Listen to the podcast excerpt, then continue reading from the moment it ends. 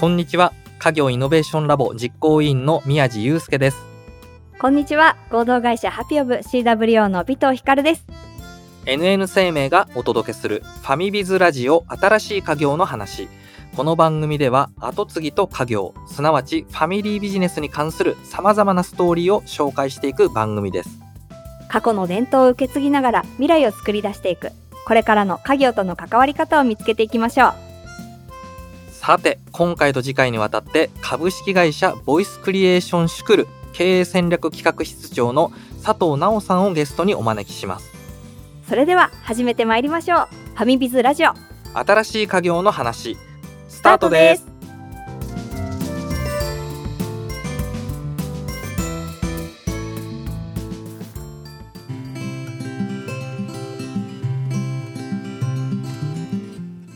新しい家業の話。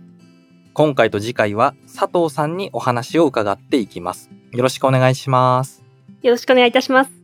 佐藤さんに今回は飛び込んで見えてきた後継ぎの魅力、母の授業を全国に広げる第二創業の挑戦をテーマにお話をお聞きします。それでは早速佐藤さん自己紹介お願いできますか？はい、はじめまして、ボイスクリエーションシュクル、そして一般社団法人日本声磨き普及協会に所属しております佐藤直と申します。私はですね、実は今、母が起業した会社の後継ぎとして、約2年ほど前にジョインしたんですけれども、家業どんなことやってるかと言いますと、声、話し方、コミュニケーション教育、声磨きというものをですね、全国に広めるような活動をしております。もともと私自身はですね、全く違う業界でずっと仕事をしておりました。大学卒業してからは、スポーツビジネスという仕事に就きたいということでですね、ずっとそのスポーツの世界でやってまいりました。家業入る前に2社経ているんですけども、1社目はスポーツ ×IT の会社におりまして、イベントの写真を撮ってネットでアップして販売するような会社におりまして、そちらで営業とディレクション、まあ、現場のプロデュースみたいなことを4年半ほどやっておりました。で、その次にですね、スポーツの仕事をもっと中核でやりたいということで、スポーツマーケティングに特化した専門会社に転職しました。で、そちらではですね、スポーツのチームとかリーグとか競技団体に向けた SNS だとか広報のマーケティング支援、そして経営コンサルみたいなことをやっていました。そんなことをやりながら、私はずっとスポーツの世界で生きていくんだろうと思っていたんですが、まあ、ひょんなきっかけからですね、2年ほど前に家業にジョインしたという流れになります。今やっているこの家業はですね、母が立ち上げたと先ほどお伝えしたんですけれども、なかなかユニークなバックグラウンドがありまして、この母自身がですね、立ち上げたのがなんと47歳の時にですね、一年発起してえ専業主婦から起業家として立ち上げたという会社でございます。できて10年ほどの会社になるんですけども、まだまだ家業の中ででもですね、かなり社歴も浅く、よちよちの会社でございますが、そんなこんなで今母、娘の二人三脚でやってる会社でございます。もともと女性のための話し方スクールを浦和のサロンで対面形式でやっていたんですけども、コロナをきっかけにですね、すべてそれがオンラインにシフトしたということで、人員がちょっといろいろとバタバタとしていたというようなこともありまして、私がジョインするような流れになりました。あとはその他にも今、健康づくりとか介護予防に特化した健康声磨きというような講座をやっていたりとか、あとはこの声磨きを教えるような方を増やす養成事業などもやっております。今日はよろしくお願いいたします。さすがでしたね。もう声のお仕事されてる方だなと思って、自己紹介がバッチリだよね。よどみなく。まずね、すごい興味深いなと思ったのは、スポーツビジネスでね、めっちゃ人気ですよね。そうですね。憧れられる仕事の一つかなと思いますね。このままキャリア積んでったら、結構ね、スポーツビジネスの中でもね、面白いポジションで仕事できたんじゃないかななんてね、思うところを一転して家業にね、戻ってきたっていうところで、なんかそのね、きっかけみたいなことをね、まず聞いてみたいなって思いましたね。きっかけは本当に様々ありまして、これが決めてというのは正直お伝えするのが難しいんですけれども、一つはコロナをきっかけにですね、もともと対面で全てやっていたビジネスモデルがかなり変革してですね、一時期本当にコロナになった直後、売上がほぼほぼゼロに近い状態になってしまいました。そこでオンラインにシフトしたことで立て直すことはできたんですけれども、今度逆にオンラインにシフトしたことで、証券が全国に広がって、小み焼き習いたいとか、教えたいという方が非常に広がったんですね。非常に可能性はあるんですけれども、そこで営業したりですとか、バックヤードとして裁くような人間がいなかったというところで、ちょっとこれは大変そうだなというのを見ていて思ったというのが一つですね。あとは、直接母から一緒にやろうということは全く言われたことはなかったんですけれども、コロナの前から何年かイベントを手伝ったりとか、まあ、あとブログ書いたり SNS アップしたりみたいな少しお手伝いみたいなことをしている中で、なおちゃんがいてくれたら助かるのになというような雰囲気はずっと出されていたかなと思います。あとは、スポーツビジネスの仕事本当に大好きで、それこそ先ほどおっしゃっていただいたように、ずっとずっと私も続ける気ではいましたけれども、一つ30という年を目前にして、スポーツビジネスだけにこだわる必要ももしかしたらないのかもしれないというようなことも、まあ、どこか頭の片隅にあったりとか、いうことがまあありましたかね。通に仕事していく上で、特に30ぐらいになるとね、キャリアとかって結構考えるじゃないですか。あんまり別の業界で、なんていうか仕事できなくなりそうなタイミングでもあるのかなという気もするし、もちろんね、そのマーケティングに特化して、マーケティングだったらどの業界でも通用するとか、そういうことはあるんでしょうけど、でもね、そういう大好きなスポーツビジネスを、こういうと言い方あれかもしれないけど、諦めて家業に入るっていうのはね、なかなか思い切った決断だなって思いますね、やっぱり。そうですね。当時を振り返るとかなり思い切った決断だったかなと思うんですが、まあ、ただ一方で、そこのスポーツビジネス諦めていたわけではなく、まずは目先のコロナを経て大変な会社の状態を立て直したら、まあ、2、3年ぐらいしたらまたスポーツの世界に戻ろうかなぐらいに最初は考えていたというところが正直なところではあります。そういう考えのね、なんか後継者もいてもいいわけですよね。一回家業に戻って立て直して、また自分のなんていうかやりたいね、道に戻っていくみたいなのがあってもいいわけですよね、確かに。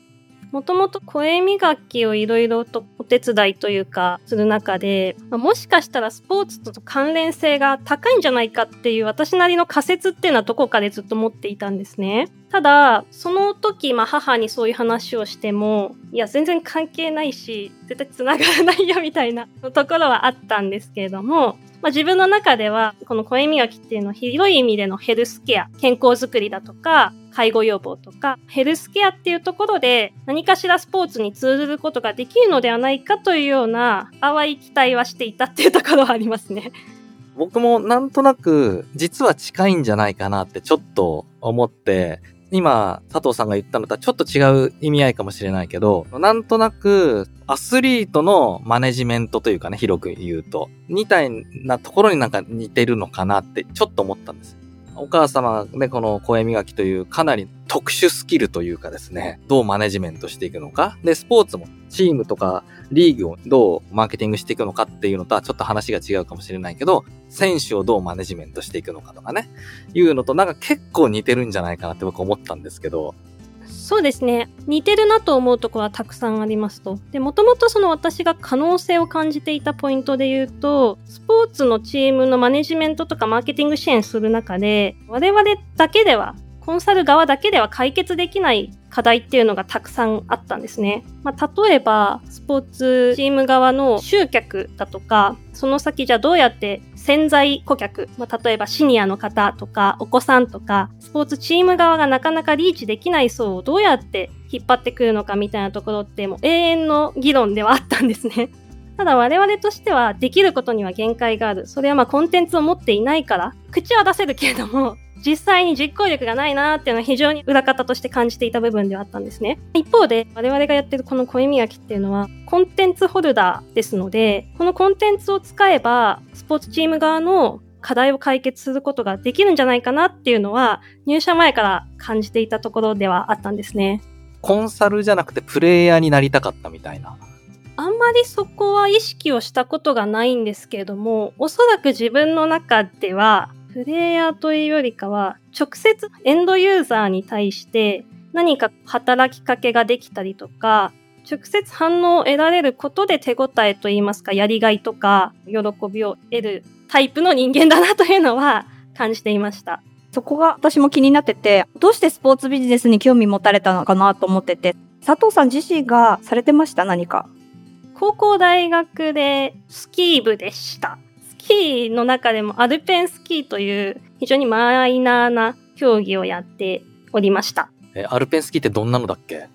アルペンスキーはポールとポールの間をいかに早く滑り降りるか、ヨーロッパですごく人気のある種目なんですけれども、とても怪我の多いですね、危険なスポーツをやっていました。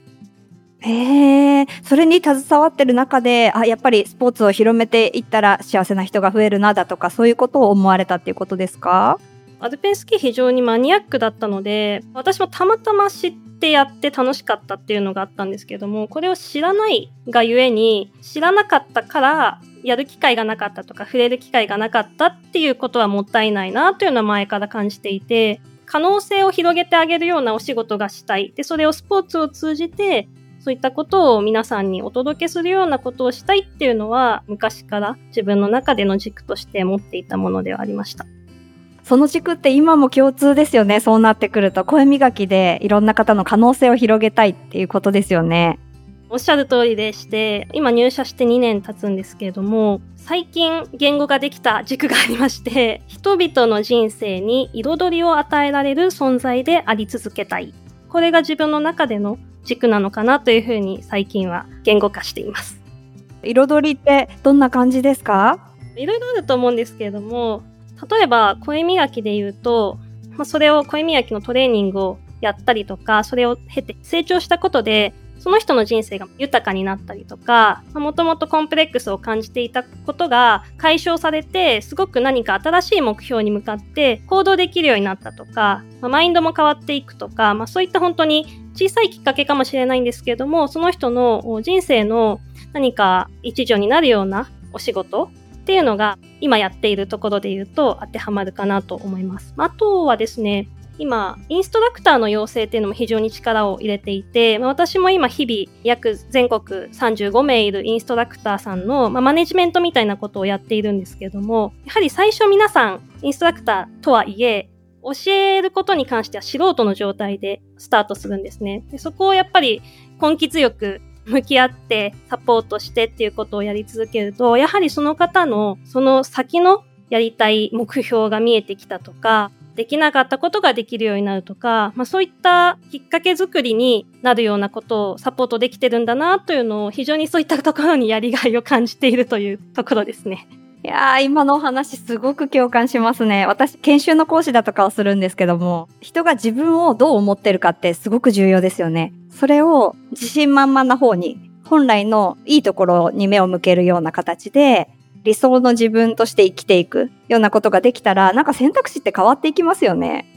そうなんです。インストラクターの方の中にはですね、もともと本当に話すのが嫌いとか苦手とか、教えるようなことなんて考えたこともないっていう方が、実際に、えいやと インストラクターの資格を養成講座を受けて、やったことで本当にめきめきまあ、マインドも変わりますし、行動も変わりますし、そういった方の成長を見ていると、まあ、もちろん私たちだけの力ではないんですけれども、本当にそういう方の成長に携わることができてるっていうのは、非常にありがたいことだなと思いながら日々やっています。ご自身のね、ミッションステートメント、存在であり続けたいっていうのって結構珍しいなって思ったんですよ。存在でありたいっていうのが多分ね、普通だと思うけど、ここをあえてなんかあり続けたいっていう言葉にしたのもなんか意味がありそうだなと思って。我々のやっている活動って、一つのことだけではなくて、いろんな関わり方ができる。で、それはもしかすると、講座の、例えば短期間、半年とかだけのお付き合いかもしれないんですけれども、その方にとっては、まあ、声磨きをやることによって、その先の我々と関わらない人生においてもそれが生きてくるみたいなところがあるかなと思って、まあ、そういう意味も込めてこういった活動を通じて皆さんの人生が豊かになるような存在であり続けたいっていうふうにあえて言っているかなと思います。あと思ったのは、意外とこういうインストラクター養成、いわゆる協会ビジネス的なのって、あんまりフォローが丁寧じゃないイメージが強いんですよ。我々そこをすごく課題と感じていてですねやっぱりこういった協会ビジネスのものたくさん代表も協会立ち上げる以前にですね勉強してみてきてそこでやっぱり感じたのが、まあ、資格取るのがまゴールになってしまっていてその後じゃあその方がどう活動を広げていくのかとか実際に高いお金払った分を回収するための実際の活動ですよね。そういったところってすごく投げやりになってしまっている団体が非常に多いというところがま見えてきたですね。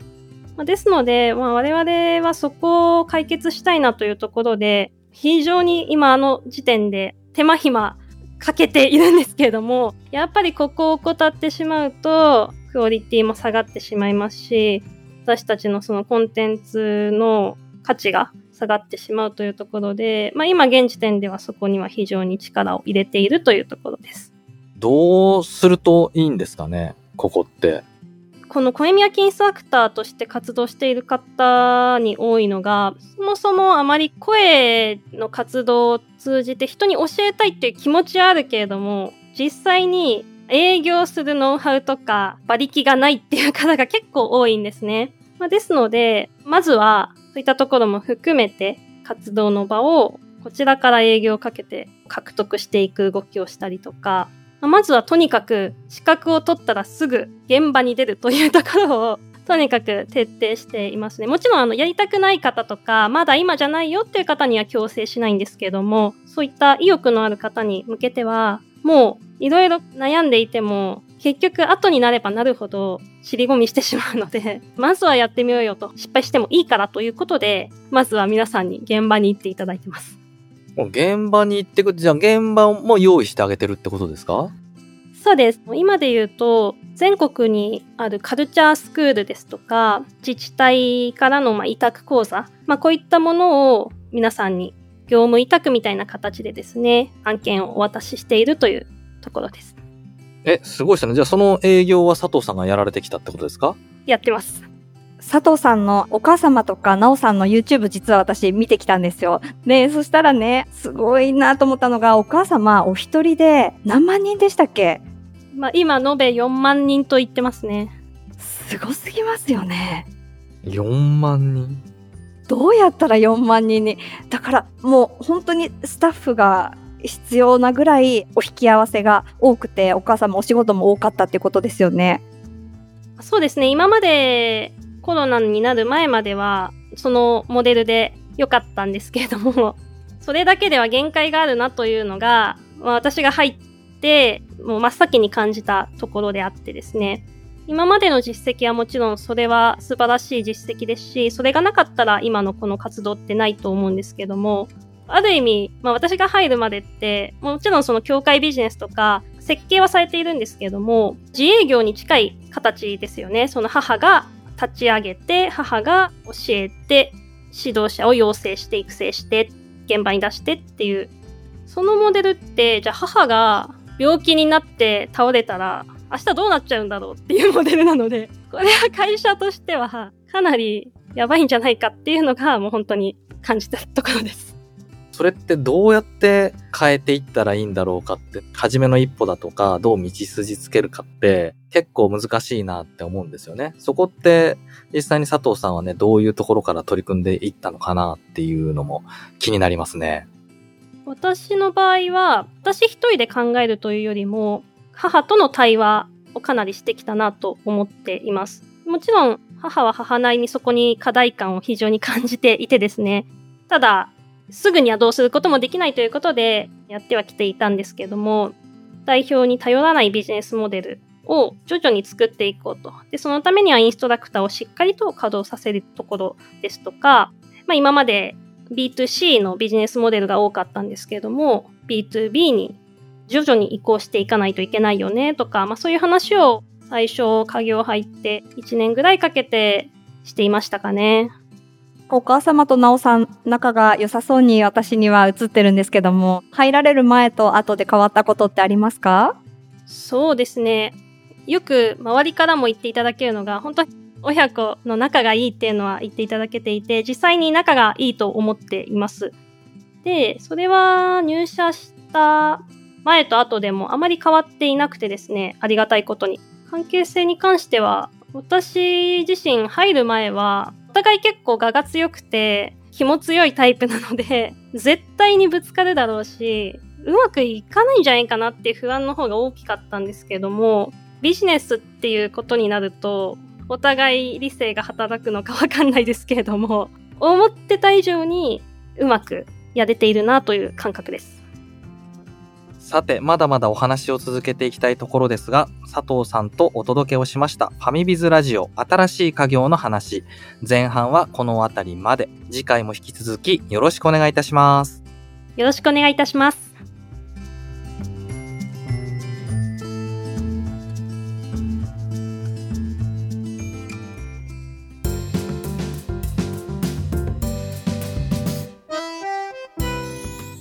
ファミビズラジオ新しい家業の話、エンディングのお時間となりました。前半終わりましたね。自分の得意分野で活躍されてるなおさんを見ていて、ミュージさんこれどうなんですか？修行してこいって送り出す家業の先代の方々っていらっしゃると思うんですけど、なおさんみたいに自分の得意分野をやってて、途中から入ってくる方って多いんですか？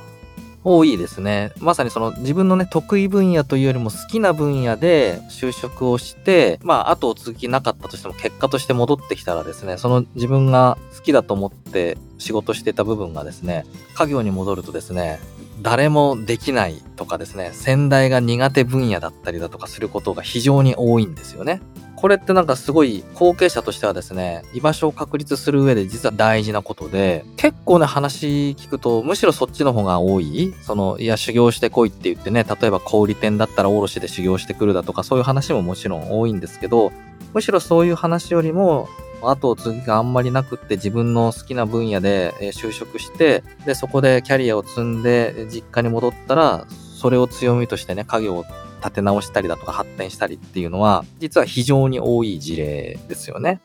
ぶつからないって意味でもすごく重要なことな気がしていて、先代のやり方をそのままそこは得意なところは残しつつ自分の得意なところでポジション取っていくっていう。まさに僕がね、そうでしたけど、まあ先代はね、生産のプロ。で僕は販売のプロになろうということで、全く生産のプロの親父は販売のことはわからないと。なので、まあ、こういったあれですけど、好き勝手できると。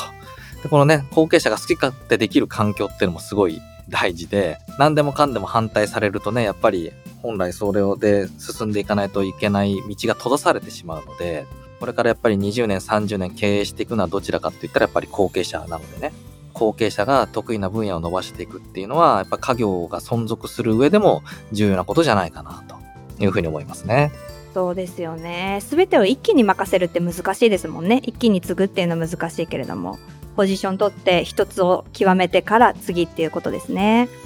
そうですね。またあと先代もね、戻ったタイミングではね、手放したくないんですね。まだまだ俺はできると。現役でいけるんだということなので、自分の得意な分野をやっぱ手放したくないという思いも強いので、先代の強みとは違う強みを持って家業に変えるっていうのはですね、とても大事なことだなというふうにね、今日の話を聞いてもやっぱり感じましたね。気持ちよく譲れますよね、そのポジションをね。はい。それではね、次回も引き続き、佐藤さんをお招きして、飛び込んで見えてきた後継ぎの魅力、母の事業を全国に広げる第二創業の挑戦というテーマでお届けをします。そしてリスナーの皆さんのご参加もお待ちしております。番組のハッシュタグはカタカナでファミビズ、カタカナでファミビズです。番組のご感想はもちろん、リスナーの皆さんの後継ぎの話や、私たち二人への質問も大歓迎です。一緒に家業について語り合いましょう。ツイッターでのコメントお待ちしております。NN 生命がお届けする番組、ファミビズラジオ新しい家業の話。お相手は、家業イノベーションラボ実行委員の宮地祐介と、合同会社ハピオブ CWO の尾藤光でした。また次回お会いしましょう。